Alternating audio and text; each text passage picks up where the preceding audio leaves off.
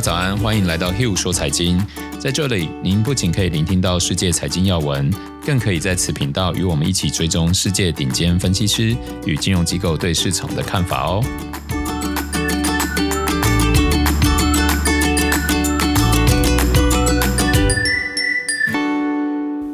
大家好，我是 Hill，欢迎来到 Hill 说财经全新第二季的第二集。那我们从第二季开始，我们都会每周应该会有一到两集，然后会有一集固定会跟大家 update 一下前一周的这个金融时事，然后还有一些分析师的看法，以及就是当周我们认为有一些大事情的话，我们会整理比较深入的分析给大家听。然后在另外一集，我们可能就会比较偏向呃科普类的，然后就是跟大家介绍一下特定的市场啊，或者是特定的金融工具。那我们今天就开始吧。啊、呃，我们未来应该都会有固定成员是 Sarah。嗨，大家好，我是 Sarah。那 Sarah，我们今天来要先跟大家聊什么东西呢？首先，我们要先跟大家说一下上周的市场回顾。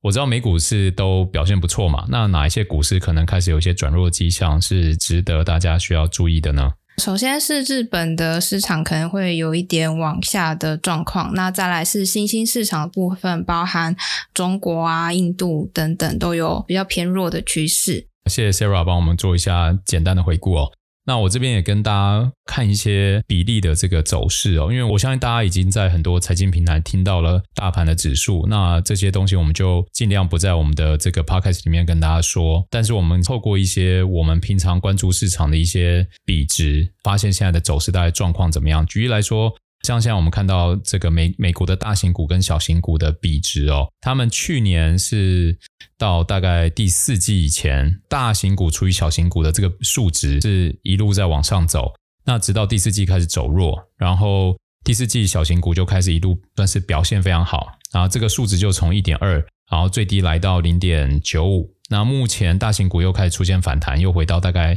一点零二、一点零五左右，那这数值是什么意思呢？就是。在反映说，现在市场的偏好开始从比较投机的小型类股，或者是重压在这种高波动的股票，已经开始资金又开始回流到比较高估值的市场。那这对投资人们来说，比如说像我可以看到最近 Amazon 表现就相对于很多股票来得好。那 Amazon 就是一个很高市值的个股嘛，哦，所以假如很多投资人开始找一些标股，都不会找大型股，一定会找小型股才会有标股，才会有比较好的绩效。那从这个数值我们可以来看，也许在今年第二季，大型股的这个颓势跟小型股的相对比较来说，大型股可能会开始逆转，可能会开始表现得比小型股还来得好。好，那这个时候这个数值就可以提醒我们说，哦，是时候我们开始取消一些追逐标股的这个动作，然后去改开始投资一些比较稳健的股票了。那再让我们带大家看第二个数字，也是我们觉得很关键的数字，就是新兴市场跟全球市场的这个比值。因为通常很多大家在外面看到很多财经新闻，第一个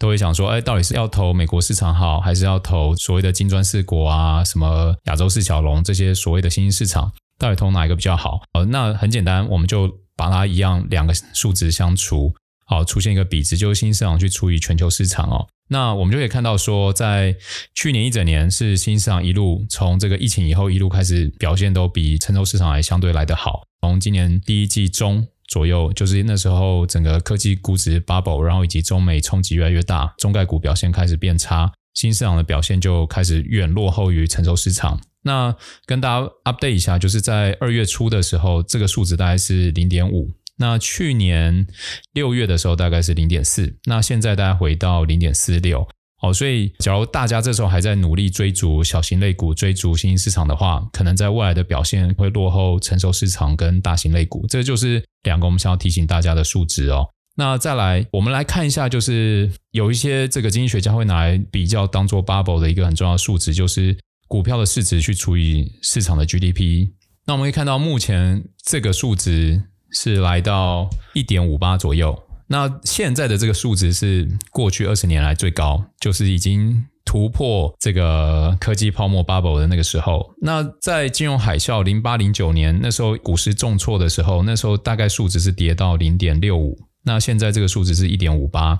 然后在去年的这个疫情的时候是跌到差不多一一左右。那现在就可以看到股票的估值其实是远大于 GDP 哦。以 bubble 的角度来说，就是这个是一个现象，大家要注意。那但是投资为什么这么难呢？因为我们讲下一个数值，其实它又跟这个数值是冲突的。我们就是很一定会看 VX 恐慌指数。那目前的恐慌指数已经下探低于二十哦，在过去很长的时间，我们知道说，只要低于二十，大概代表市场波动度是非常低的，就就是恐慌很小，所以这个机构法人或大型投资人愿意付的这个成本是越来越低的。也就是说，他们觉得，诶，我我不需要付避险成本啊，好，所以这个数值才会越来越低。那通常数值低档的时候，通常都代表说市场是一个多头的行情，所以这个跟那个之前的 bubble 会有一个两难嘛。好，那通常市场谚语就是讲说，永远不要猜市场到底会涨多少。所以，假如它还在一个 bubble 继续下去，或是我们甚至没有办法定义它是一个 bubble，也许你三个月后、六个月后回来看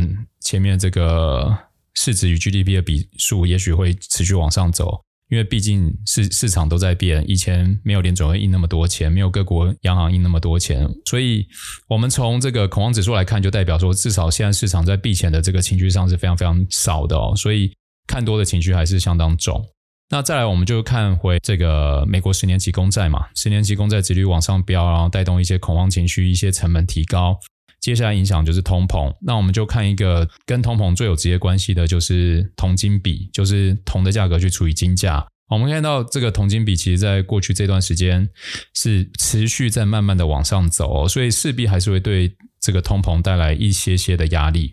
好，接着我们就带大家看一下各个产业跟大盘的走势，一样用比例来当这个走势图哦。因为个人很喜欢很多事情用比例来算，因为你用绝对金额或数值来看，无法对比这个基准，所以很容易会失焦，很容易会过度乐观或过度悲观。那比例的话，你在比如说像前面我们那些比例，我们做了简单的定调，就是第二季可能是大型类股会表现的比小型类股好，然后可能成熟市场会表现的比新上好。那接下来我们就可以来看，就是说，哎，那在成熟市场里面，比如说在美股里面，是哪一些产业可能表现的会相对比大盘来得好？接下来我所讲的都是比例，比如说好科技产业跟大盘比，它也一样有个数值。那我们可以看到，这个科技产业的这个比例跟大盘比例是在去年第四季来到最高点，然后在今年第一季的呃，应该是三月底左右的时候来到最低点了。然后这个数值是从去年的高点接近八，然后跌到五点五，现在回到六点一。哦，所以假如说有些人开始认为，呃，这个态势有所有所改变的话，那这时候是应该会是进场科技股一个很不错的时机。当然，都是一样，还是要做好风控。然后再来就是比较惨的是公用事业，公用事业从去年第四季以后，哦，它就一路下滑。然后最近有一些反弹以后，看来又可能会下去。所以，假如在投资公用事业的朋友有部位的话，要适时的严格做停损。那当然，假如有愿意探底的朋友，公司也我相信在未来第二季应该也会有不错的买点。那再来，我们看看别的产业哦。核心消费的话也在低点，医疗保健也在低点。高点的话有工业、金融，然后还有资讯科技跟原物料都相对高点。那走势图，呃，高点不是代表说贵了，而是说代表它对于整个大盘来说，它是相对强势哦。所以，呃，一般我们都会建议，假如要投资，你就是买强势股，然后要投资，比如说，就像我们刚刚讲到，可能接下来第二季，因为成熟股可能会表现比小型股好嘛，所以我们就要买强势股的，就是成熟股。那成熟股里面就会有，呃，可能工业产业啊、金融产业，然后资讯科技产业，哦，这几个是现在看起来比较强势的，那我们可能就会再往这里面选，就是一个优胜劣汰的概念啊，然后趋吉避凶嘛。那比较弱的可能像有不动产，然后有啊，刚刚有提到医疗保健，然后有核心消费，然后有公用事业，科技类股其实还是还是算相对弱哦。那其他就中性，所以呃，大家在做布局的时候，你假如是趋势交易者的话，就是选强的嘛。那假如你是比较喜欢探底或者是摸高的，哦，就做比较短的，比如说像 day trade 或者是三天五天的话，那可能刚刚比较弱的这些就很适合探底去捡便宜。这时候我就要说，每个人的交易的策略跟个性是不一样，没有对跟错，就是你知道状态是怎么样比较重要。然后这盘棋你想要怎么下，这个状态是不是你擅长的？只要都符合，那就是进场时间点；只要都不符合，就不要勉强进去，不要被贪婪给遮住双眼呐。那接下来我们就会看带大家看那个 ETF 的资金流向啊，我们可以看一下，呃，资金有变少的是公用事业。非必需消费类股，然后有金融业，还有能源产业。好，我们可以从 ETF 的金流再搭配前面的这些比例的走势，然后你可以选相对更强的，就是大家都有在追的，然后又相对强的，也许就是一个动能交易很好的策略。那假如有有些部位有冲突的话，可能就琢磨一下，看要不要布局。那我们再看 ETF 金流变多的有原物料产业，然后有不动产，然后有科技，对，这三个是主要我们可以从 ETF 里面看到资金流在变多的。接下来我们就请 Sarah 带我们大家看一下上周一些呃总经啊、股市或债券市场一些比较重要的新闻。好，那接下来讲一下呃，你总体经下来看。几点比较重要的事情。首先，第一点是 IMF 再度上调全球的经济展望，那这也是这三个月内以来第二次上调这个呃，他们觉得会比较好的情况。那再来第二个是中国的 CPI 在三月的时候转正，那这也是两年来比较大的一个涨幅。那再来第三个是呃，美国的经济也释放出一个比较强烈的。复苏的讯号，就是在三月份的服务业的记录也有创新高，然后 PPI 的涨幅也超乎了预期。那还有第四，就是拜登他公布的基建计划，会让未来美国的公司把他们的利润带回美国，所以这对美国来说也是一个比较看好的趋势。那还有一点就是，美国因为他们在基建计划里面提高了呃企业税，那他们也把这样的观念想要带到全球的其他部分，所以他们也获得了 G20 财长的支持，所以呃未来大家可能要注意一下企业税这个部分，可能会让公司付出更多的税，然后会因此受到影响。那哪几个产业会受到影响？可能比较大。会受到呃比较严重影响的就是科技公司跟制造业可能会比较有影响。那接下来我们再请 Sarah 帮我们讲一下上周股市的状况。那上周美股的部分啊、呃，上周五又再创了新高。那标普五百的指数创了十个月以来最长的周连涨。那美元的部分也是往上走的。除此之外，中国的 A 股的部分表现就比较没有那么好了。他们在面对市场流动性以及中美关系的一些不确定因素下，所以他们的呃中国的股市比较相对的比较没有那么好。然后接着跟大家分享，全球股票基金在第一季度录得创纪录，吸引三千七百二十亿美元的新资金流入哦。根据美国银行策略师表示，投资者在今年第一季买入创纪录数量的股票，当然是因为这个很大量的刺激措施，还有对经济复苏的这个压注，推动了这些钱完全流入全球的股票基金。那第一季度有五十八个 percent 的大型股主动型基金跑赢了 Russell 一千指数，就是大型股跑赢小型类股哦。那对于兼顾成长还有价值股的核心基金，则有六十二个 percent 是跑赢小型类股。是二零零一年以来同期最高，也是一九九一年以来表现第三好的季度。那通常在看到这些数值的时候，我内心可能会有两个疑问：一个就是这件事情到底会不会持续？然后第二个疑问是，假如持续的话，可以持续多久？为什么我会这样想呢？因为呃，假如能持续，就意味着我们要开始把投资的焦点转移到价值型类股，而不是再像去年或者是以往去追逐这个成长型类股。好，那这个会对整个中长线的投资会有很大的影响哦。那我们会怎么去 follow 这些事情？就是我们会持续关注，像我们之前跟大家提到的这个比例数值啊，它有没有做改变，还是趋势就一持续下去？那这些我们都会在每周的这个 h u 说财经持续为大家提供。那接着我们请 Sarah 讲一下上周债券的市场。那债券的部分，我们通常会很关心的就是债券的殖利率。那美国长期的国债的殖利率，呃，未来可能会因为呃所谓的实质利率而上升，这就是我们呃比较关注的。那再来是中国债券的波动率降到连续三年来的最低点，那投资人可能就要比较注意这个部分。Sarah 在说这个美国国债跟中国国债需要注意的点是这样子哦，因为这是上周两个比较大的新闻。那假如美国国债十年期公债殖利率持续往上走的话，那它会对于整个市场的资金成本再度提高。呃，我们今天晚一点会跟大家讲到那个 Archegos 的事件哦，这个其实多少都会有一些冲击。然后再来就是中国国债，呃，现在波动率最低嘛。那一般讲到波动率最低的时候，就意味着避险成本是低的，那也就意味着现在市场看多的情绪是比较多的，但是因为市场又对于这件事情觉得很怪，所以他们就还在摸索方向。大概就是 Sarah 讲这两个消息的主要原因。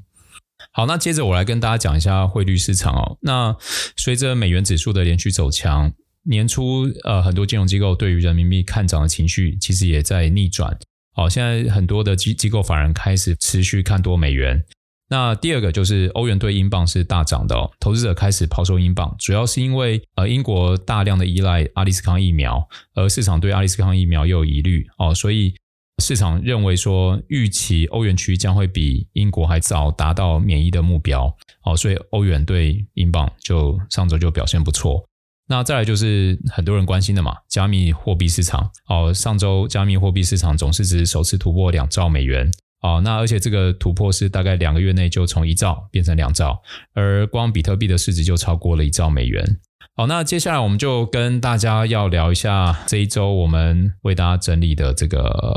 重点新闻，然后我们自己觉得衍生了很多很需要跟大家聊的东西，就是 Archegos 的爆仓事件。那我们先请 Sarah 跟我们介绍一下这个事件的这个始末大概是怎么样。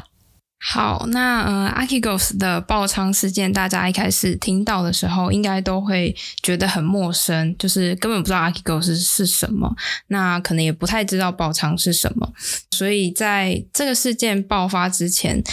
Archegos 这间公司大家都没听过，那它其实是一间呃家储资产管理公司，也就是帮比较有钱、比较高资产的家族们管理财富，那让他们的财富增加，然后可以借此传到后代。那增加财富的方式有很多种，比如说投资房地产啊、投资股票等等，每一种方式所会承担的风险也都不太一样。那 Archegos 他们选择呃去做的一种。操作就是他们使用 Total Return Swap 来增加财富。那 Total Return Swap 的中文我们翻为总报酬交易。这个金融产品应该大家都没有听过。那所以呃，为了让大家比较容易理解，那我们就来情境模拟一下。如果我手边有一笔资金，现在没有做任何规划，那这时候 Hugh 就说：“我们来做一笔交易，我用这一笔空闲的钱去买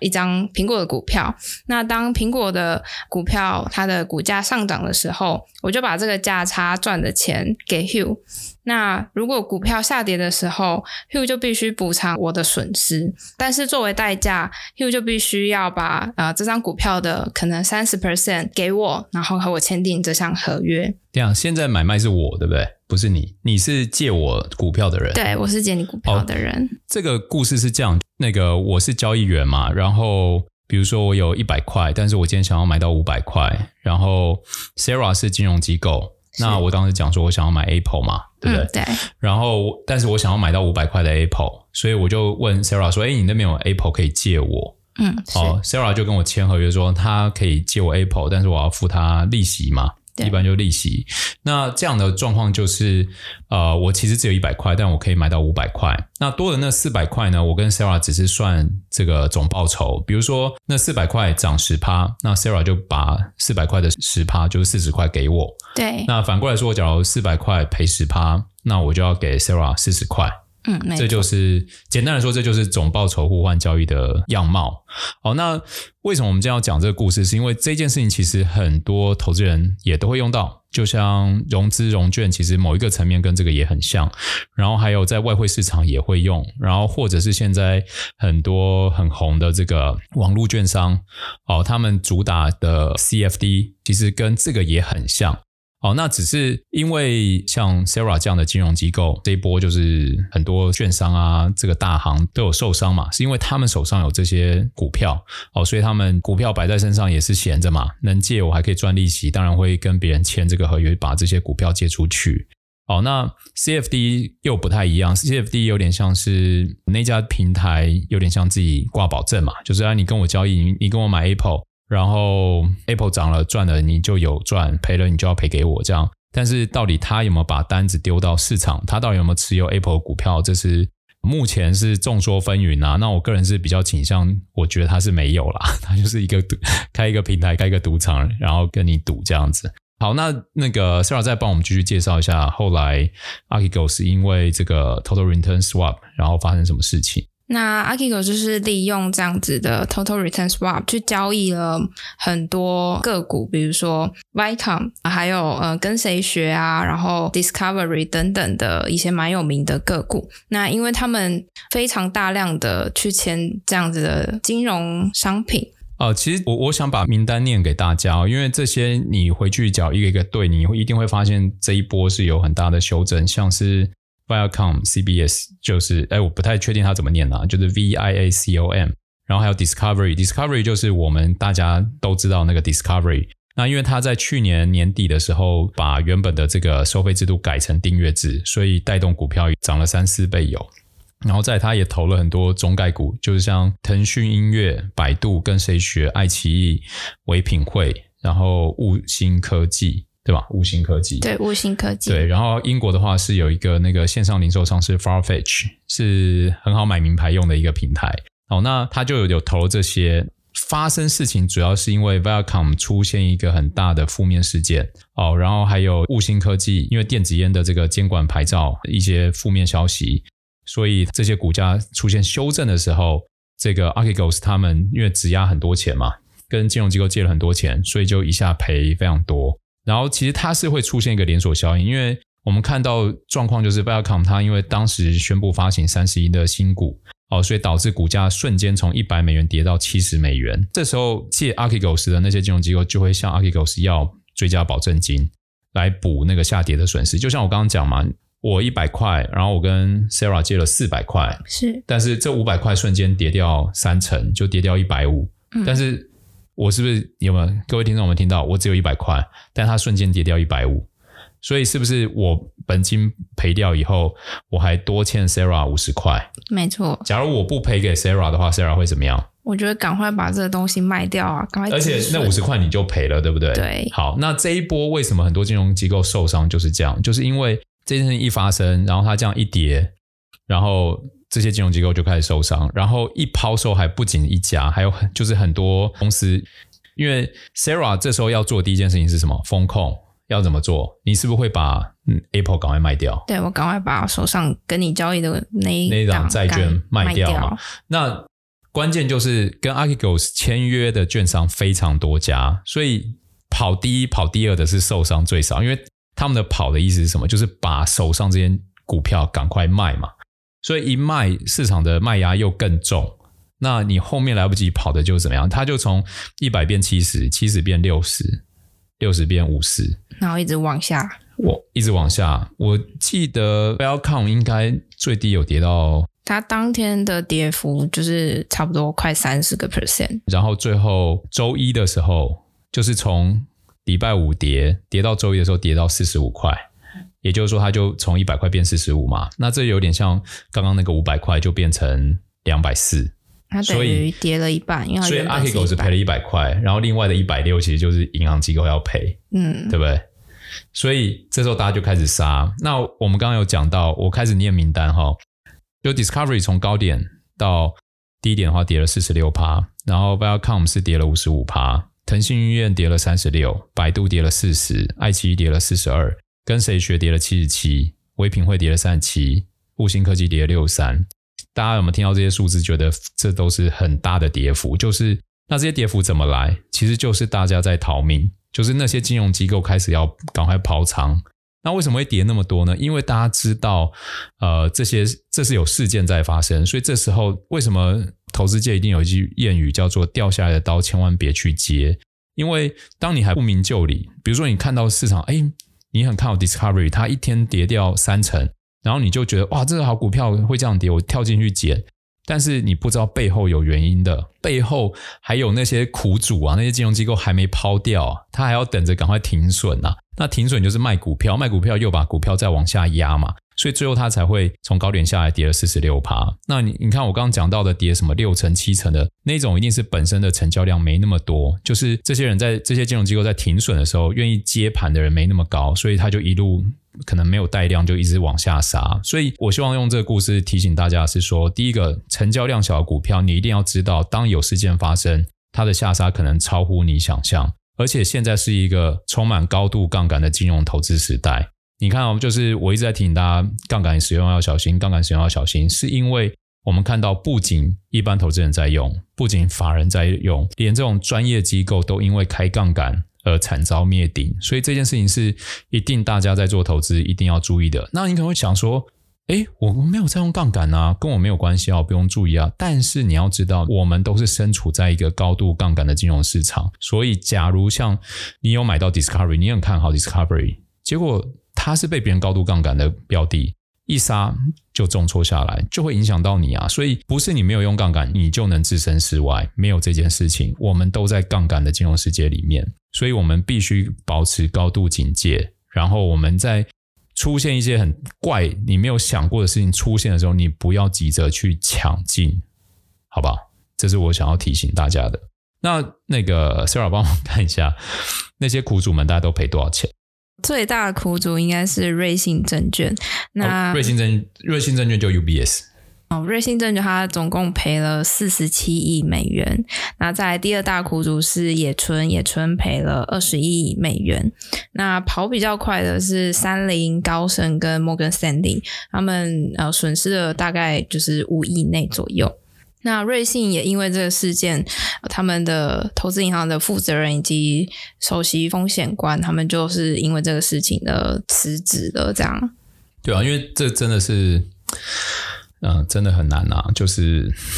因为他们也没有想到后续对啊，所以只只能说我们一定要先知道认清，我们真的是身处在一个高度杠杆的金融世界里面，然后说的一切可能发生的速度都会来得很快，尤其现在政府印那么多钞票，然后券商投资其实并没有那么好赚，所以一定会借别人钱，借投资人钱，然后你有钱就会借出去，借出去就让别人开杠杆嘛。那跟你借钱的人，可能又会再把那笔钱再借出去，然后又再开杠杆，所以这个杠杆就会持续的叠加上去，就会变得很可怕。这是大家要注意的。那接下来我们想要分享一下，在历史上或应该说近几年有哪一些类似的事件，然后对市场可能造成什么样的影响？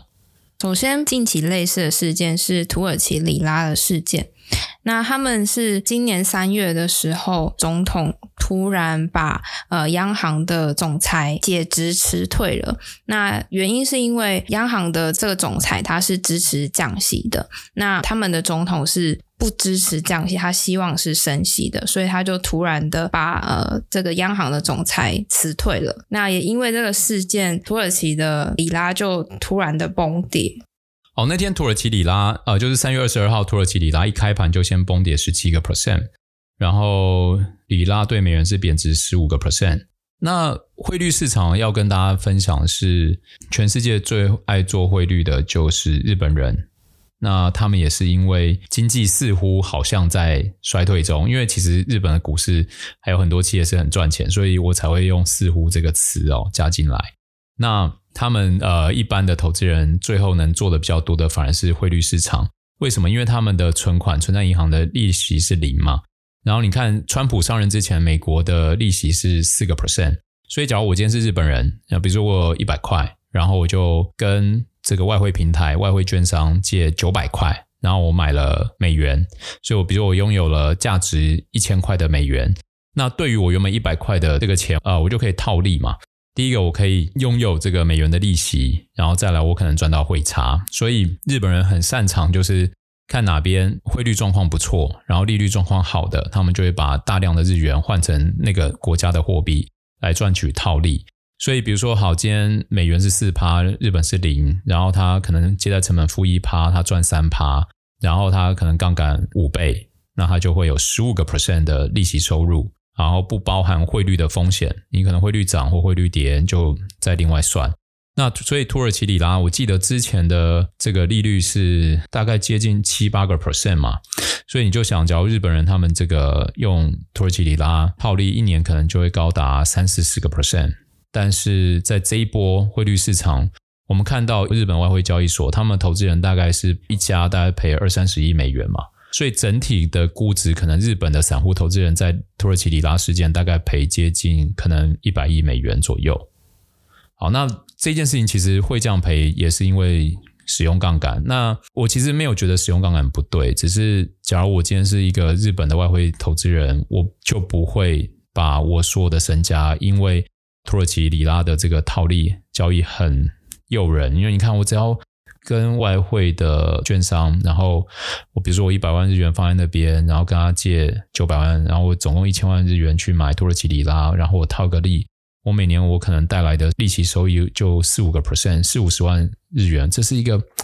你光用想你就会觉得哇，我真的太甜美了，太棒了。但是我会建议大家不要这样做，是。你可以这样做：当你有一千万日元的时候，你拿一百万来做；当你有两千万日元的时候，你还是拿一两百万来做，而不是当你只有一百万存款的时候，你就一百万做进去，而且你还开了很大的杠杆。那那样意外一发生，黑天鹅事件一出现的时候，那你的人生可能就会被改变。那我觉得投资不是要很短的洗致富，而是要给我们自己长远、呃富足人生、美好人生一个很重要的后盾。我觉得当出发点念头不同，你的很多的策略就会改变。呃，你可能运气很好，永远不会遇到退潮，那我当然很恭喜你。但假如真的遇到这些事件，你又全部在里面的时候，我完全无法想象那样的人生该怎么办。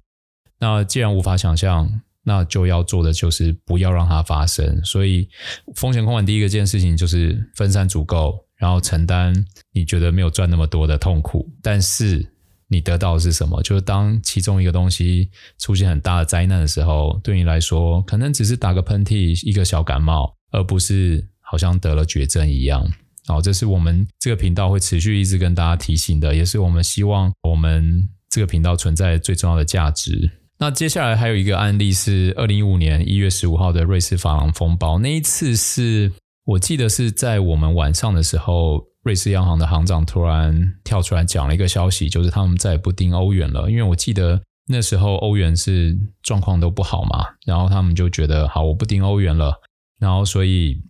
他们就将自己的长天期国债收益率降至零。然后他们的因为不盯欧元这件事情，瑞郎反而大涨。我记得那一天应该是一瞬间也是涨接近两成，二十五趴到三成。然后一样那一波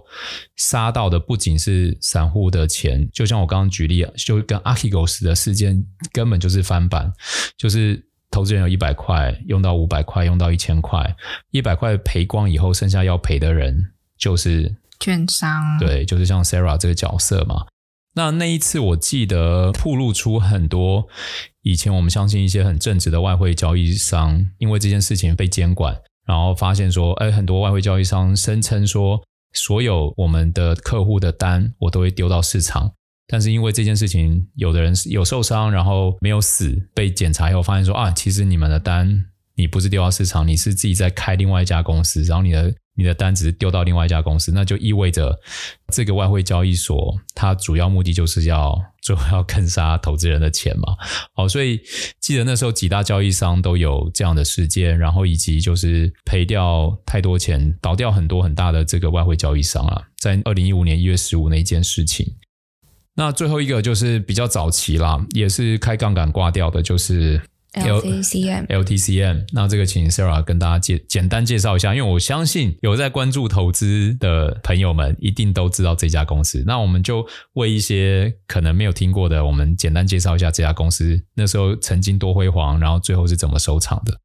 那 LTCM 它呃一开始成立的时候是由两个诺贝尔的经济学得主，还有几个很有名的交易员所成立的。那它在一九九四年的时候成立，那它在一九九四年到一九九七年这之间，它每一年平均的报酬率大概都是在四十 percent 左右。那这是当时候全球最大而且报酬率最好的一个基金。那它跟前面两个呃事件一样的，就是它只用了四十八亿美元的资本，就去呃开杠杆开到呃将近三十倍，等于是一千四百亿美元的程度，所以它是在杠杆上面又再加杠杆。那最后是因为呃他们看好的市场跟他们所预期的完全。走相反的路线，所以他们整个就爆掉了，然后最后的总损失大概是四十六亿美元。那我简单介绍一下为什么 LTCM 它当时会只有五十亿的资本，然后它会开杠杆开到一千四百亿，是因为它当时是做配对交易，呃，就像我们刚刚前面比较早讲到那个比值，就比如说科技股对于标普大盘，或者是大型股对小型股，它在做的时候，它会做多大型股，做空小型股，或者是做多小型股，做多大型股，它就是一定会有一多一空，一多一空，哦，所以导致就是它很需要杠杆。那时候市场很追求就是风险中性嘛，就是我不要再跟大盘的波动有关联，我要独自，因为我的策略好，所以或者是我的手法好，我要独自创造一个收益是来自于跟大盘没有关的。那那时候这一群天才们想到的方法就是配对交易，就是做多 A 做空 B，然后因为做多 A 做多做空 B，然后又想避 B 的风险的时候，又会再去做多一个跟 B 可能有关联的，然后再又做空 C。他们就会全部和和和和全部和在一起，以后杠杆就会变得非常非常的大。然后那时候就是市场的走势跟他们的预期一个不相关的时候，我记得应该是做多 A 做空 B，然后结果 A 开始跌，然后他们因为避险策略嘛，所以一连连连连下去，他们不及时停损，就让这个损失迅速的扩大，所以才导致最后赔掉四十八亿啦。所以以这个杠杆到一千四，为什么还可以只赔掉五十亿？其实是。是这样来，因为是配对交易。哦，那其实他们的策略，我相信还是很好，只是在风险控管上，或者是因为我觉得投资其实最怕就是很重自尊，很重对错。你只要进到啊、我这样赔钱就是不对，我这样赔钱就是我无能，或者是我赚钱我就好棒棒，呃，这些情绪都是投资的大敌。你只要投资有这些。想要证明自己多厉害的，我觉得你都很难逃过摔一大跤的命运。那那一大跤就看你原本的风控到底怎么做。那假如说你的原本风控呃部位可以够分散，那其实你已经相信一件事情，就是自己没有好帮帮，我们只是努力在市场里面好好的赚钱，好，那就不会有风控的问题。好，所以我觉得。人性都是一环扣一环。假如你今天可以从很多行为来检视现在你对于投资的立场跟观念，然后听听我们的 podcast 来想想说，哎，现在的做法到底是不是你长远想要的？比如说是六个月、六年、三十年，哦，你这条路这个策略，你你有没有信心走三十年？那这个信心不是指说他可不可以帮你赚很多钱，而是先求有再求好。你可不可以先活三十年？我觉得能先活下来。市场真的机会太多哦，那永远不缺乏机会。那呃，就很高兴今天跟大家分享到这里，那就下一集见。下一集见。好，拜拜。拜拜。